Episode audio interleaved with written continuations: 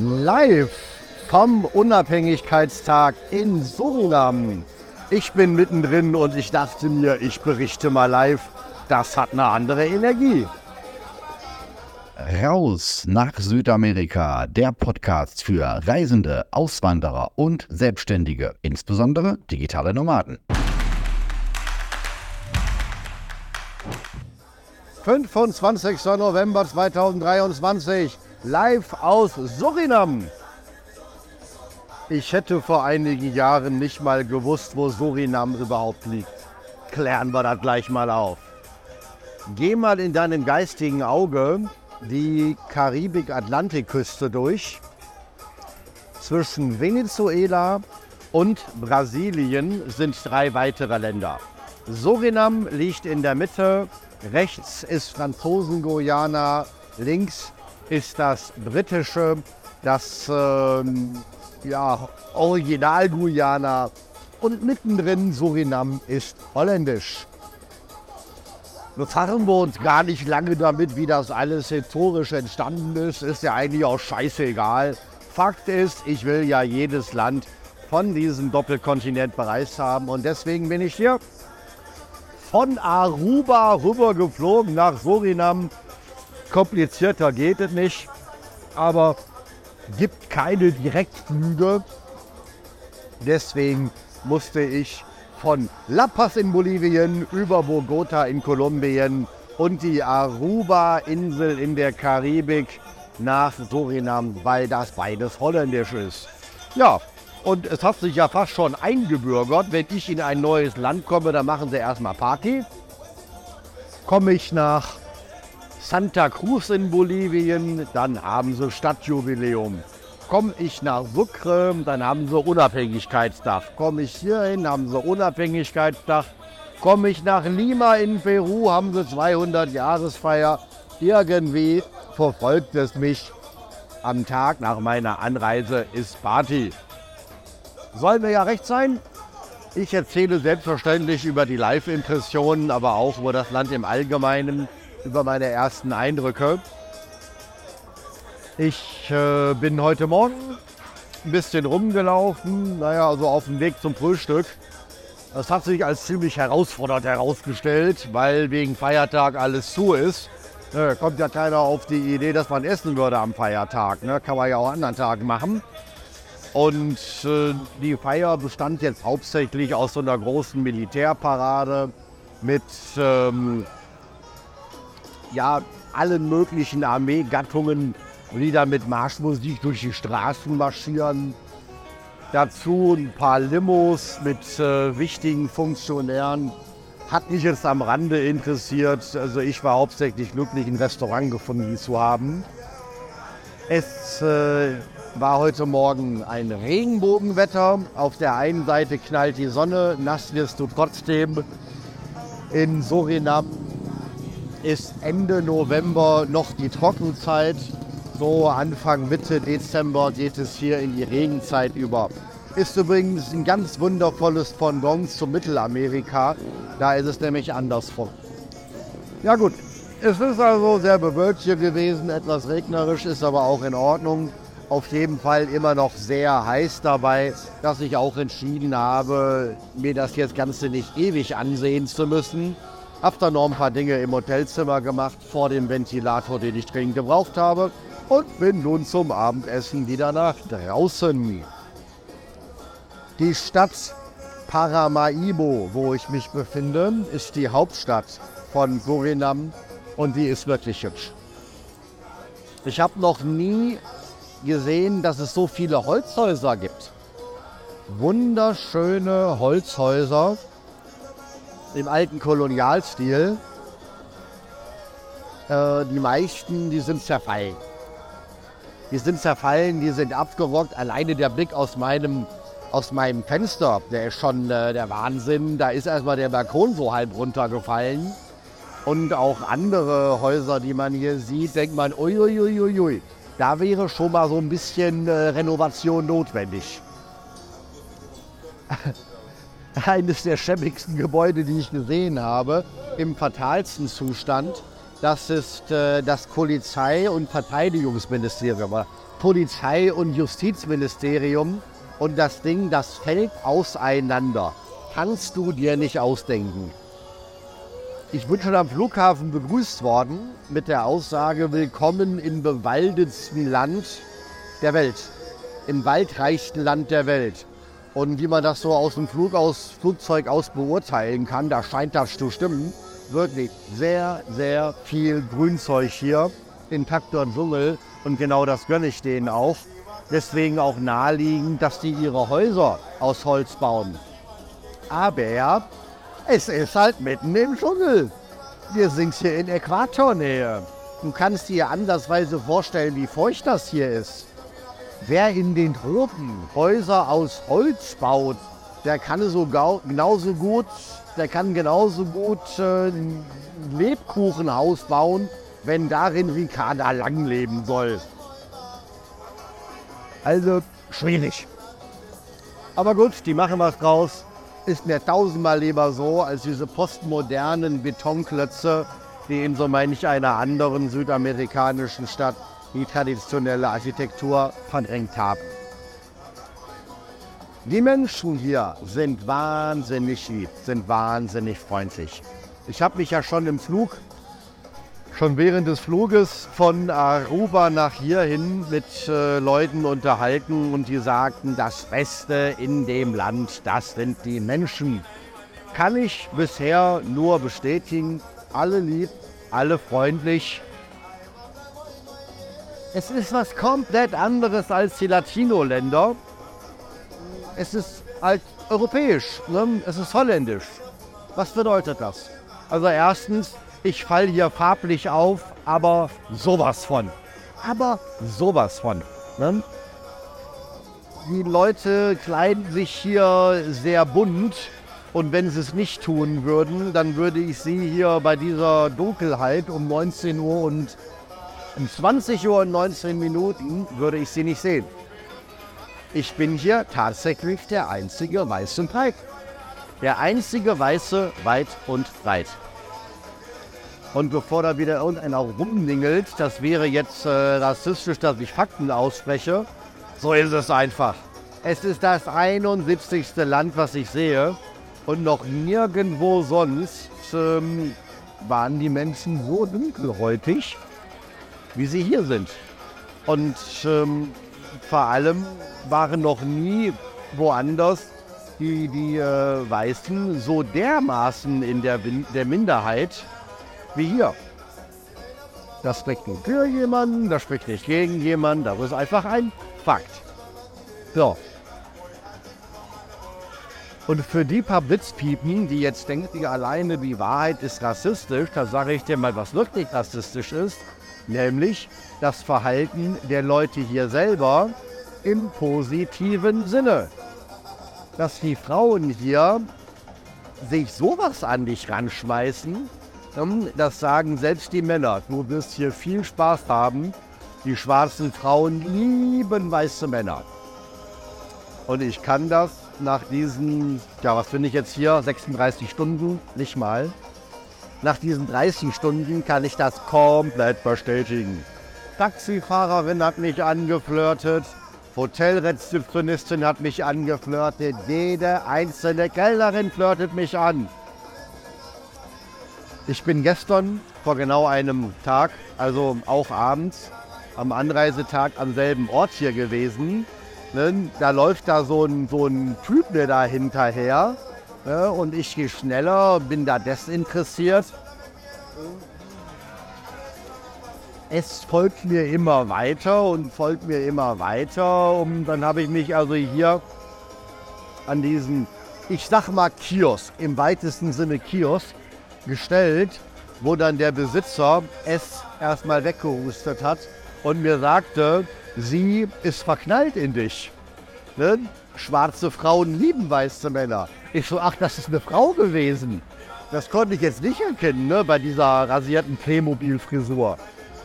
Und äh, ja, okay, auf jeden Fall danke, dass äh, sie weg ist. Die Menschen hier überwiegend gärtenschlank. Ich glaube, so eine Frau kannst du mit einer Hand hochheben. Doch im Allgemeinen sind die Menschen hier sehr schlank und drahtig, was ähm, erstmal für spricht. So saß ich dann gestern hier, drei Tische weiter, am selben Bierstand. Beschreibst das mal, ja, Blechdach, Holzpfeiler und mittendrin unter diesem riesengroßen Holzdach sind vier Viertel Verkaufsstände. Jeder hat so eine Ecke. Naja, gut, drei davon sind zu. Aber in dem einen, der offen ist, ich habe gar nicht nach dem Namen gefragt, da verkauft er Getränke aus zwei Kühlschränken. Draußen sind zwei Gefriertruhen und äh, sie haben Strom für Neonröhren. Es werden Getränke verkauft, getrunken. Es gibt äh, Plastikstühle, Plastikbänke, eine Holzbank. Da hinten werden Karten gespielt. Das ist sowas wie Doppelkopf. Ich kam mit denen da gestern ins Gespräch und wir haben Zigarren ausgetauscht. Ich gebe dem äh, eine von meinen argentinischen Zigarren, er gibt mir eine von seinen. Ja, meine war größer, seine war besser. Hat ihm auch geschmeckt, er wollte heute wieder tauschen. Das Kartenspiel habe ich relativ schnell verstanden. Ist eine Abwandlung von Doppelkopf. Ich habe noch angeregt, äh, ob ich da mal einsteigen dürfte. Nee, haben sie gesagt, äh, das wäre ja ein Zwei-Personen-Teamplay. Und sie wollten nicht verlieren. Ich sage, okay, danke. so viel zu Land und Leute kennenlernen. Ich habe zumindest versucht, sich zu integrieren. Des Weiteren liegen öfters hier mal ähm, holländische Kräuter in der Luft, was man sich auch leicht vorstellen kann, wenn eben Holland auf Jamaika-Flair trifft. Vom Sicherheitsstandard her würde ich sagen, ich bin mutig. Aber ich spoiler schon mal, wenn du diese Folge hören kannst, dann werde ich mein Handy behalten dürfen oder behalten haben dürfen. Schon die Taxifahrerin hat mir gesagt, geh nicht in die Flussgegend. Hotelrezeptionistin hat das genau bestätigt, geh in alle andere Richtungen, geh nicht in die Flussgegend. Da rate, wo ich gerade bin. ja, die Leute hier sage ich mal, die wirken jetzt etwas wehrfähiger als die äh, Latinos, weil die ja eben muskulöser sind, natürlich auch größer sind. Und ich will niemand zu treten, aber so manch einer watschelt hier schon so wie ein Zombie durch die Gegend. Genauso wie die Frau gestern das ist kein normaler Gang. Also ich glaube, dass sie noch andere Dinge konsumieren als die grünen Heilkräuter. Ja, man, man denkt sich da seinen Teil. Im Gegensatz zu Aruba ist hier auch wieder das Armutsthema, dass bettelnde Leute auf der Straße sitzen, am Gehweg sitzen, unter einem Hauseingang schlafen. Und daran hat man sich dann natürlich leider schon gewöhnt. Muss aber auch sagen, im Gegensatz zu beispielsweise Kolumbien sind die hier nicht penetrant. Ne, du wirst die ja gar nicht mehr los in Kolumbien, wenn die dich einmal sehen und das Geld wittern. Ja, aber hier, die gucken zwar, aber gehen auch weiter. Und ich wiederhole, man fällt hier deutlich mehr auf als in Kolumbien. Soweit zur Situationsbeschreibung. Ich hatte vorhin ein ähm, indonesisches Curry. Mir kommt ja sehr entgegen die Kolonialpolitik der Holländer. Indonesisch esse ich sehr gerne. Dann äh, Indisch. Ich glaube Ceylon, ne, das war holländisch. Indisch esse ich sehr gerne. Dann haben sie äh, hier Chinesisch. Also so ziemlich alles aus meinen Lieblingsküchen. Das scheint es hier in dem Land zu geben. Ja, Griechisch. Griechisch wäre noch gut, aber in Griechenland war die Holländisch. Darüber hinaus ist äh, lobenswert zu erwähnen, dass diese vielen Kulturen auch ihre Religion mitgebracht haben. Und die haben hier ganz viele bunte kleine Tempel. Hindu-Tempel, Buddha-Tempel, hm, auch Moscheen. Ne? Aber so alle gleich groß oder gleich klein, wie so ein Miniaturwunderland. Und es ist bunt und es ist farbenfroh und die Menschen leben harmonisch zusammen. Gefällt mir hier wirklich sehr, sehr gut. Vielleicht ist Surinam das äh, am meisten unterschätzte Land in Südamerika. Aber gut, das wäre Hello, hello, how you doing? Ja, das sind die Kartenspielerinnen von gestern. Übrigens, man grüßt hier immer noch äh, mit diesem Corona-Faustgruß. Hatte gehofft, die Scheiße wäre mal endlich vorbei. Aber komm, was soll ich der jetzt mit meiner Faust ihre Finger auseinanderreißen und sagen, gib mir mal ordentlich die Hand? Surinam war eine holländische Kolonie und deswegen wird hier offiziell Holländisch gesprochen, aber auch das nur von 40 Prozent der Bevölkerung. Die dominante Sprache ist Kreolisch, so ein Sprachenmischmasch, wovon ich natürlich überhaupt nichts verstehe. Also es klingt jetzt erstmal lustig, bringt mich aber auch zu Herausforderungen weil äh, ich kann Englisch sprechen, ich spreche Spanisch, so ein bisschen Brasilianisch und natürlich Deutsch, aber ich spreche doch kein Holländisch. Und äh, selbst wenn du mit den Kellnern Englisch sprichst, einige zucken die Schultern. Da kommst du auf ganz neue Herausforderungen. Das bin ich seit drei Jahren nicht mehr gewohnt. Ich versuche mich immer mit Spanisch zu retten, das verstehen die ja erst recht nicht. Und es gibt ja nicht mal ein spanisches Nachbarland. Ne, Im Osten reden sie Französisch, im Westen reden sie Englisch, im Süden sprechen sie Portugiesisch. Und ich stehe hier mit Spanisch. Ja, äh, das sind äh, spannende Abenteuer. Aber irgendwie mit Hand und Fuß, da kommt man durch. Und mit. Und im Gegensatz zu meiner Anfangszeit in Panama und Kolumbien. Im Gegensatz zu meinen Besuchen in Brasilien kann mir nicht mal der Sprachtranslator helfen, weil ich mir keine SIM-Karte geholt habe. Und ich glaube, ich werde das auch nicht. Ich wüsste nicht mal, wo ich eine bekommen sollte. Da bin ich doch schon im Diplomatenviertel von der Hauptstadt, aber sowas wie Handyläden sehe ich hier gar nicht. Und obwohl ich mit meinem Tigo-Vertrag aus Paraguay ein Lateinamerika-Roaming habe. Ich bin nicht in Lateinamerika. Da kam eine freundliche SNS, willkommen in Guyana.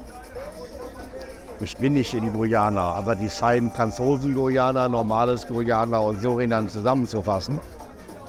Willkommen in Guyana.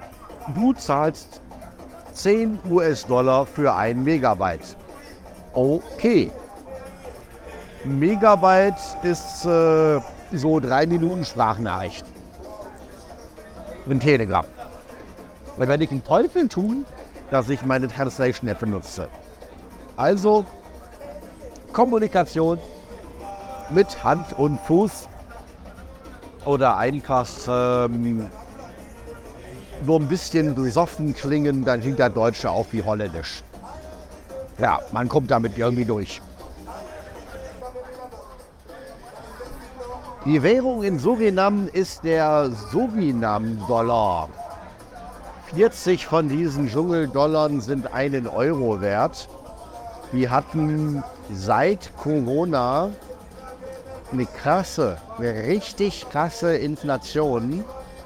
Ich habe mir vom Flughafen bis zur Hauptstadt ein Taxi geteilt, 50 Minuten Fahrt.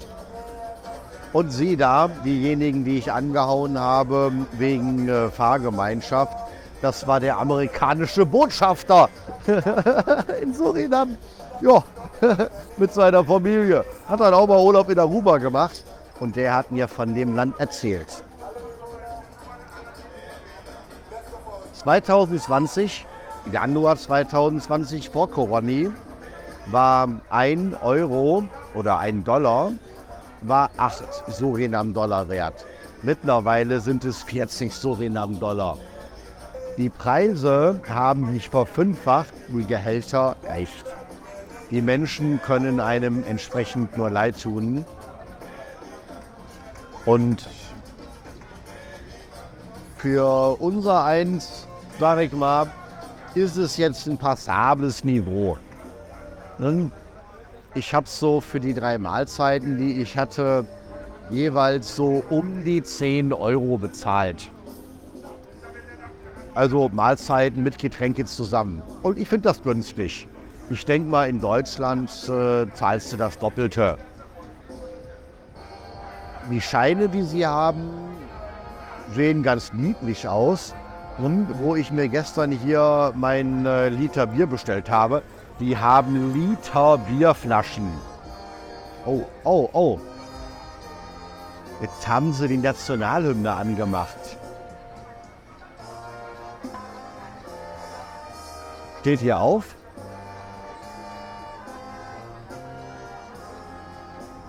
Parallel. Alle schauen ehrfürchtig. Ah, geil. Ja, als ich meinen äh, gestrigen ersten Liter Bier hier gekauft habe und die Scheine zurückbekommen habe, habe ich sie mir angesehen. Äh, Moment mal, das Gebäude, ist das nicht da die andere Straßenseite? Ja, sagt er, genau. Das ist unsere Nationalbank, die ist da gegenüber. Ich so, ah, das Holzhaus ist eure Nationalbank? Ich so, ja, ja, sagt er. Ne?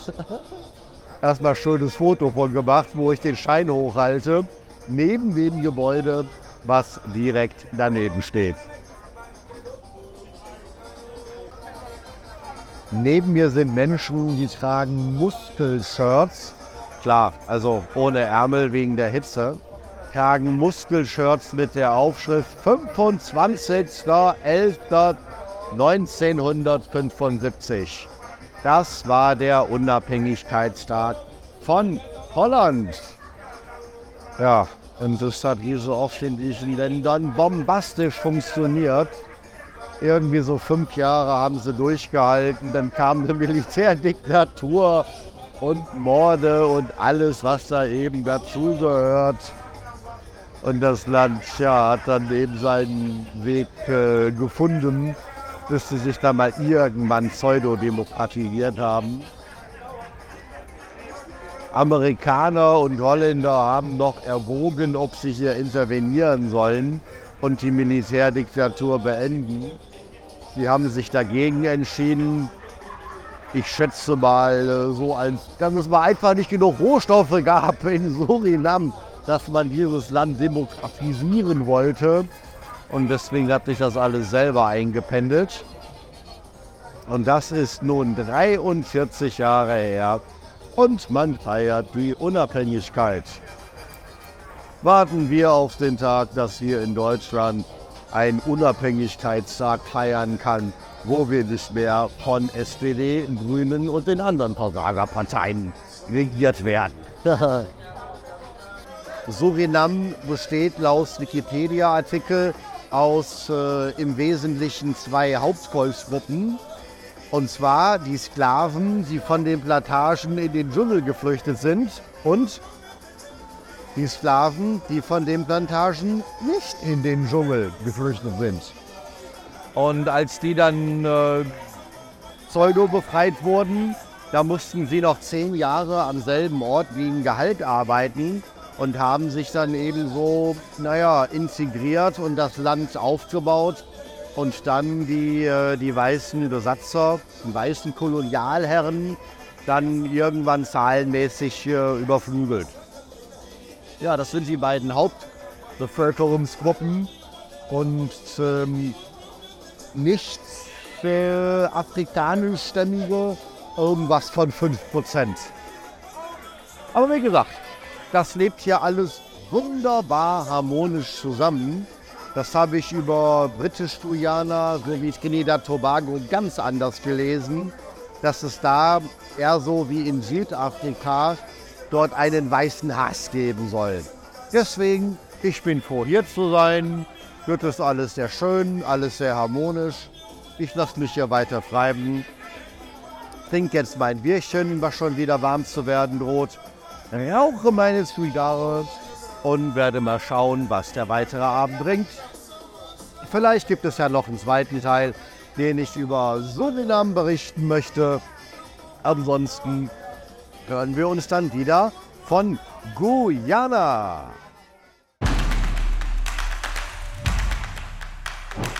So, das war's für heute. Weitere Inspirationen für dein Leben in Freiheit findest du in meinem YouTube-Kanal Freiheit, Business und Pura wieder. Oder noch besser, lerne uns persönlich kennen. Seit 2021 gibt es den Rausabend, den Infotreff für Reisende, Auswanderer und Selbstständige, insbesondere digitale Nomaden.